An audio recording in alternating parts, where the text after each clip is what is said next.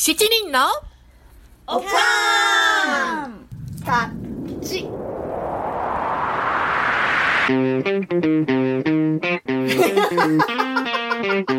It's from America.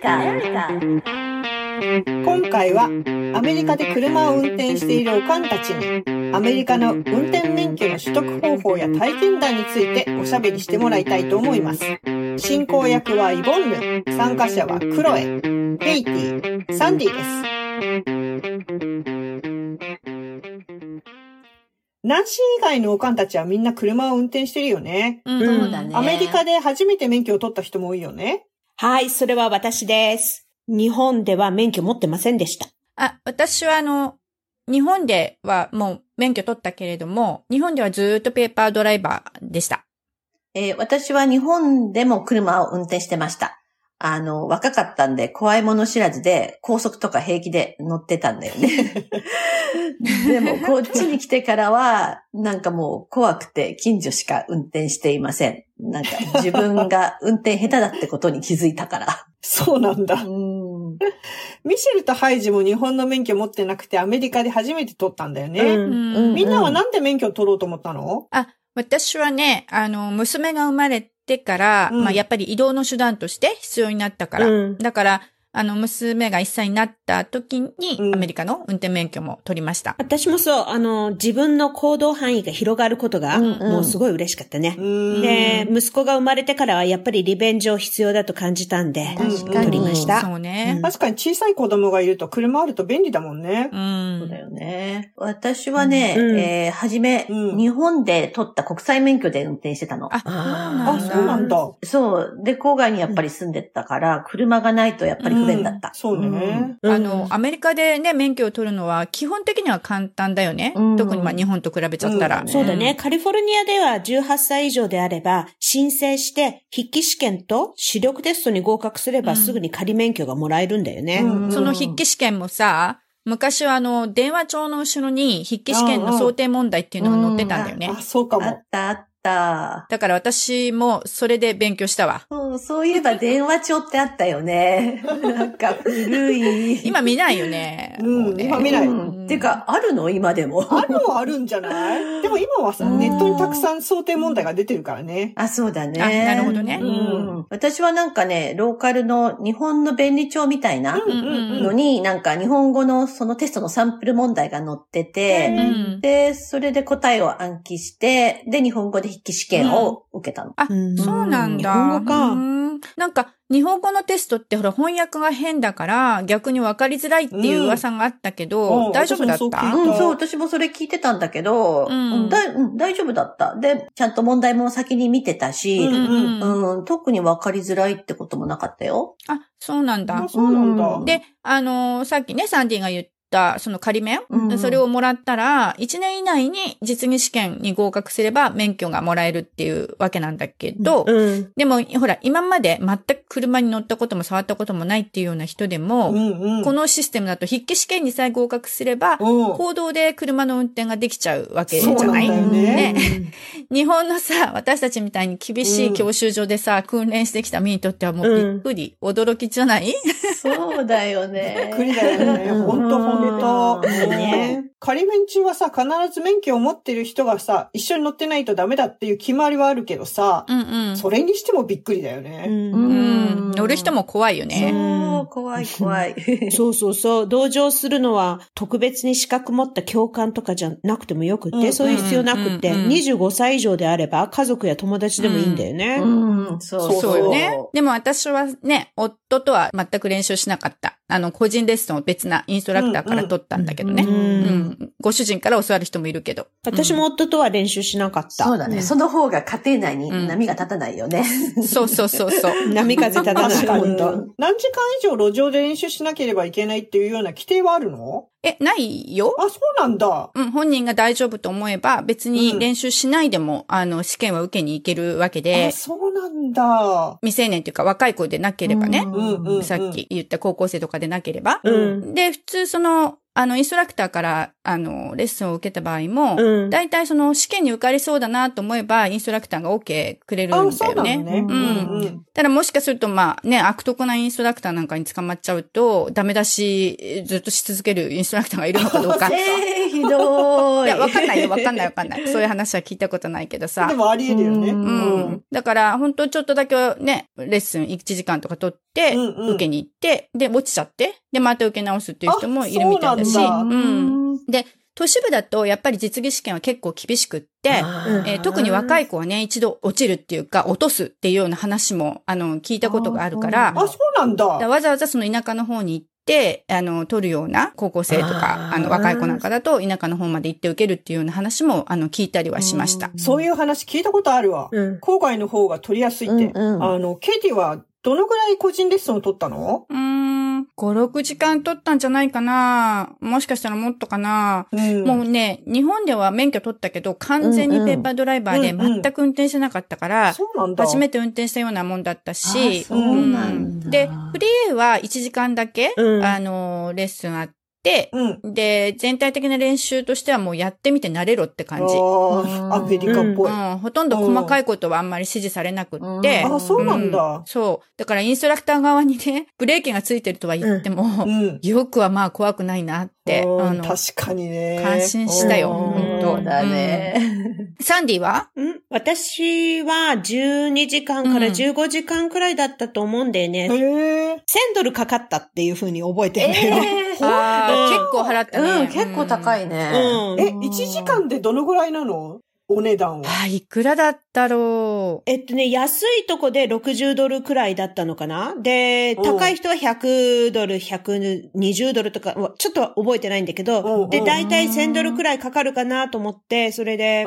で、最後、1000ドルで終わったなって思ったのを覚えてるのね。あ あ、そうなんだ。うんうんだかあら、ーそう多分そ、12時間から15時間くらいだったと思うのね。ううんん。で、最後のレッスンの時は、3時間コースで、で、海沿いの崖まで行って往復したの。えうんすごい怖かったよ。本当に緊張したよ。うん。それは怖いわ。怖い。クロエはさ、インストラクターと練習しなかったの？うん、私はあの国際免許で、まあちょっと運転してたから、うんあそっかそう、だから友達に乗ってもらってちょっと練習したけど、うんうんほとんどなんかぶっつけ本番で、うんあの実技テストを受けて。それはすごいえーすごい。おすごいうんそれで一発合格？そう、もうまあダメだったらね、またやればいいやとかって思ってて、まあねで、そうう、んなるべくやっぱりさっき言ってたように車が少ない、少ない、うんちょっと都心じゃない DMB を選んで、うんうんで、そこで取ったのね。うんで、DMB っていうのは、あの、Department of Motor Vehicle の略で、うん。あの、日本でいううん運転免許センターみたいなところだよね。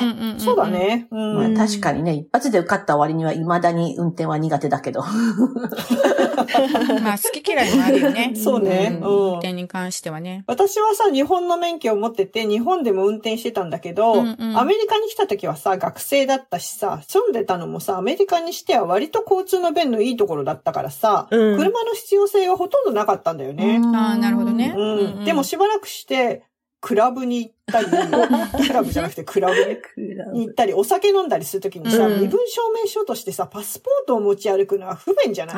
ああーそうだよね。うんそれで、さ、ID としてうん。アメリカの自動車運転免許を取ろうと思ったわけよ。なるほど。その時にさ、クラスが一緒だった他の留学生がさ、うん。自分の国の運転免許を持ってけば、うん。筆記試験だけで簡単にアメリカの運転免許がもらえるよって言っててさ、えー。あ、そうなんだと思って。うん、で、日本の免許を持って DMB に行ったのよあ、。そうなんだ。うん。へえ。でさ、筆記試験はパスしたから、うん。日本の免許出してさ、アメリカの免許をもらおうと思ったらさ、うん担当の職員の人がさ、うん。日本の免許にさ、パンチで穴を開けようとするのよ。え あ、あの、切り替えだからいらない方を無効にしようとしたわけね。うんうんうん。そうそう。で、日本の免許を見せればさ、日本の免許はそのままで、えうん。アメリカの免許をもらえると思ってたもんだからさ、うんえ、ちょっと待って、来てないよと思ってさ、うん。で、その免許取るのにさ、3000ドルぐらいかかってるんですとか言って、なんとかしてもらおうと思ったんだけど。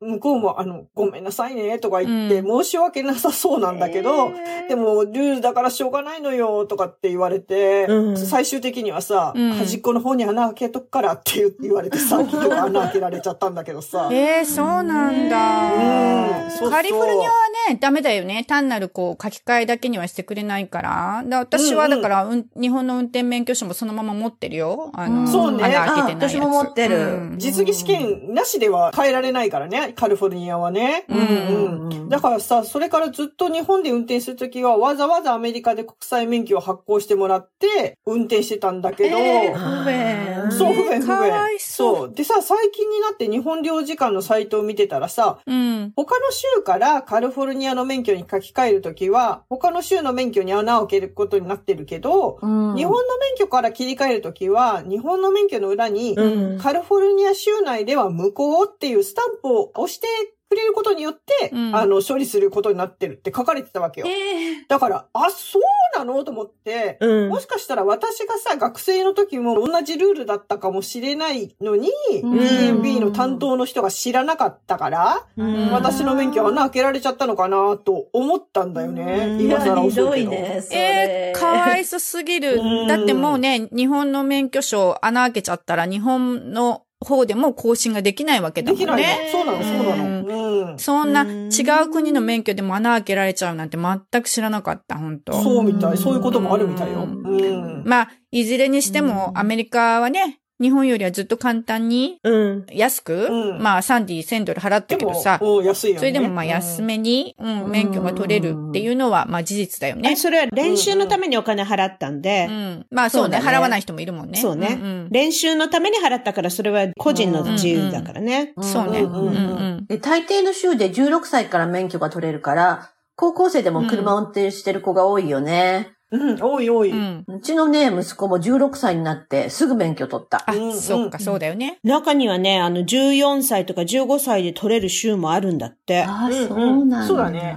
郊外の高校には結構大きな生徒用の駐車スペースがあるしね。そうだよね。あんそうだね。あ、映画とかでよく出てくるやつね。うん、確かに確かに。うちの息子が通っていた高校は都会のど真ん中にあったから、うん生徒用の駐車スペースなんかなくって、うんで朝うん息子を送ってった時に、車で通学してくる友達たちとかがね、遅刻ギリギリで、うんうん。あの、送ってく私の方もギリギリだったんだけど、で、なんか学校の近くで路上駐車するスペースを一生懸命探してんのに遭遇したことあるよ。もう、ギリギリだから焦ってるから、あの、運転も乱暴でね、怖いね。もう見てて冷や汗だった。うん。怖い怖い。わかるわかる。郊外の高校でもさ、うん生徒全員分の駐車スペースはさ、ないからさ、うんうんうん当然学校の駐車スペースは上級生優先でさ、うん。下級生は路上駐車なわけよ。うんうん。だから朝なんてさ、高校の周りの住宅街で渋滞起きてるしさ、あ道路にはずらーっと学生の車が路上駐車されてるよね。あ、そうだよね。うん。あの、うちのね、娘の高校も、まあ、町のど真ん中にあったわけなんだけど、もちろんあの、生徒用の駐車場はないわけね。うん。で、だから、まあ、学校の周りに路上駐車するんだけれども、うん。ストリートクリーニング、いわゆるね、道路の清掃車が来るときとか、うん。ほら、止めてちゃいけないとか、うん。あるじゃない、あるある。で、そうすると、うん。車動かさないと、あの、切符切られちゃうから、うん車を動かすわけ。でもその時間がその授業中に車を動かさなきゃいけないような事態が発生するわけなんだけど、うんそれでね、授業出てくのは OK なんだって。また戻ってくれば。そうなの？OK なの？うんすごいびっくりしたよ。うんすごいねさ。すが都会。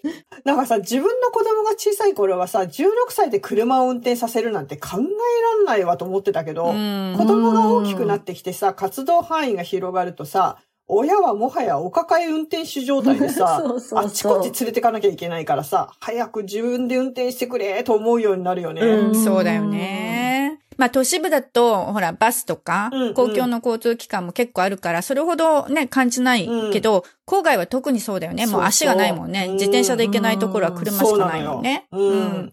で、まあさっきからちょっと話が出たけど、その18歳以下の免許の取り方って、大人とは少し違うでしょ？うんうん、違うね。うんうん。カリフォルニアの場合はさ、大人は申請すればすぐに仮免許が取れて、路上で運転できるけど、うん。子供の場合はさ、仮免許を申請する前に、自動車運転教育を受けなくちゃいけないんだよね。なるほどドライバー、え driving education だっけ？ driver's education だっけ、 driver's education。うんうんで、仮免許を申請するときに、その修了証明を提出しなきゃいけないんだよね。ああ、なるほどね。ああ、そっうんか。その、まあ、運転教育っていうのは、日本の教習所で習う、まあ、学科教習みたいなもんだよね。そうだね。道路交うん通法だとか、安全な運転の仕方とか、うんそういうのを習うわけでしょ？そうそうそう。カリフォルニアの場合、うん。この自動車運転教育はオンラインで受講してもいいんだよね。うんそうそうそう。んんこの運転教育に関してはさ、うん州によってまちまちで、カリフォルニアのようにオンライン教育を認めているところもあれば、認めてないところもあるし運転教育なしで仮免許を取れる州もあるんだよね。あ、なしもあるんだ。もうね、うん十年前になりますけど、うん私が高校留学した時だけど、うん。高校の授業でドライバーズエデュケーションっていうのがあって、で、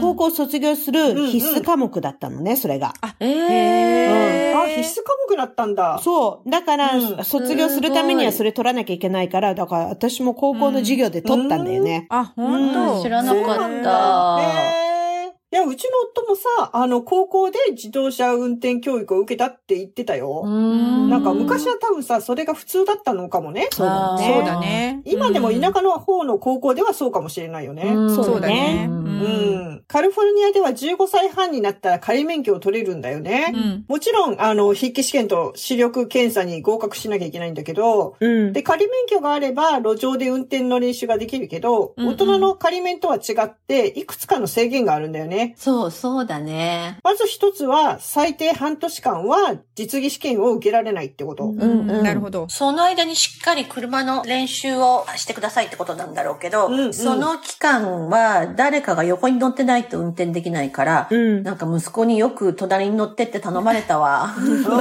いやー、怖くなかった？怖かった。うんうん怖いね。うんそれからさ、DMP の許可を受けたインストラクターが仮免許にサインしてからでないと、親と一緒に行動で練習はできないんだよね。なるほどね。そう、そうだね。うちは息子が友達に勧めてもらったインストラクターにお願いしたんだけど、うん。インストラクターがさ、うちまで迎えに来てくれたんだけど、うん乗ってきた車はさ、見かけは全く普通の車なんだよね。日本の教習所みたいにさ、横にあの、教習所の名前が書いてあったりとかさ、うん教習者って書いてあったりとかさ、うん。してなくって、だから一見し、あの、見たらわかんないんだけど、うんでも一応助手席にはブレーキはついてるっていうね。うんね、教官の側にブレーキついてなかったらそれこそ怖いよね。うん、怖い怖い。ね。うん。でもいくらさ、ブレーキがついてるとはいえさ、一度も運転席に座ったことのない子にさ、行動を走らせるのはさ、やっぱなんか怖いからさ、うん、インストラクターを予約した日の前に、うん。あの、普段はガラガラに空いてる劇場の駐車場でさ、ちょっと運転させたけどね、う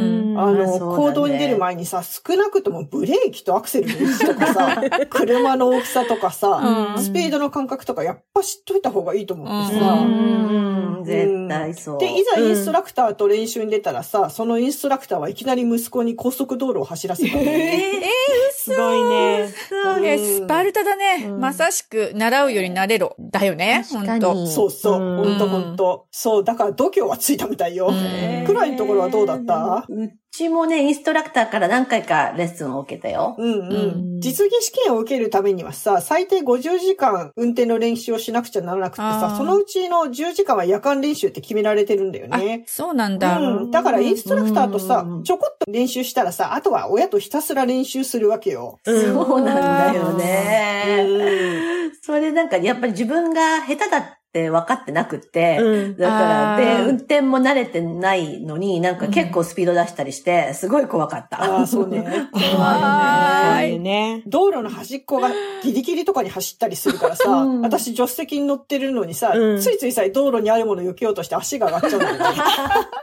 わかるわかる。るある。そう、うんで。普通に生活してるだけじゃなかなか50時間もさ、練習できないからさ、うんハイウェイに乗れば10分で着くスーパーに行くのにさ、うんわざわざ海沿いのくねくね道通って30分かけて行ったりしてる。そうれでその50時間練習が終わったら、DMB で予約して実技テストを受けるんだけど、うんテスト用の車は向こうが用意してくれるわけじゃなくて自分で持っていくんだよね。うんなるほどねそれで、そう、自分の車がない人はレンタカーでも OK。うん。そうなるほどそうそう。うん。うんなんかそこも日本とはちょっと違うよね。そう、そうだね。でさ、実技テストに合格すれば、めでたく免許がもらえるわけだけど、うん。18歳以下は最初の1年間はまた制限があるんだよね。あ、そうそうそう。あの、午後の11時から午前の5時までは運転が。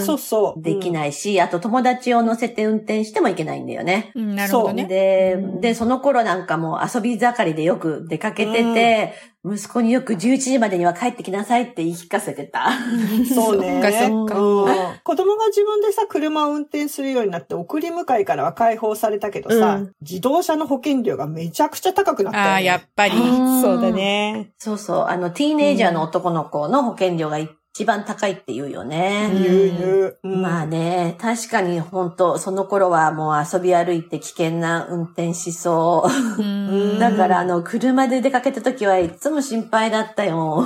そうだろうね。そうねでもさ、あの、成績がいいと、なんか少しディスカウントくれるらしいじゃない、うんうん。そうそう。うんうん成績のいい子の方が事故を起こさないっていうデータがあるらしいよね。うんうん。だから、GPA3 以上だっけ？そうそうそうだと、まあちょっと、あの、ディスカウントがあるとかっていうふうにね、聞いたよね。そうなんだようんね。あとさ、あの、家から250マイル以上離れた大学に通ってて、うん。その大学に車を持ってってないっていう場合も安くしてくれるんだよね。なるほどね。オンラインでティーン向けの安全運転講習を受けると安くなったりするって聞くよ。ああ、そうそう。それで結構安くなる。うん。オンラインの講習だけで。あとほら、何？最初の2年間だっけ？無事故、無違反だと、あの、保険が安くなるから、うん免許を取って最初の2年間は、あの、運転をさせないでお置いてで、それから保険に入入るみたいな、そういう工夫をしている家庭もあるっていうふうに聞いた。なるほどそうだったね。ね。そういえばその安全運転講習にって言えばさ、うん私、ティーンじゃないですけど、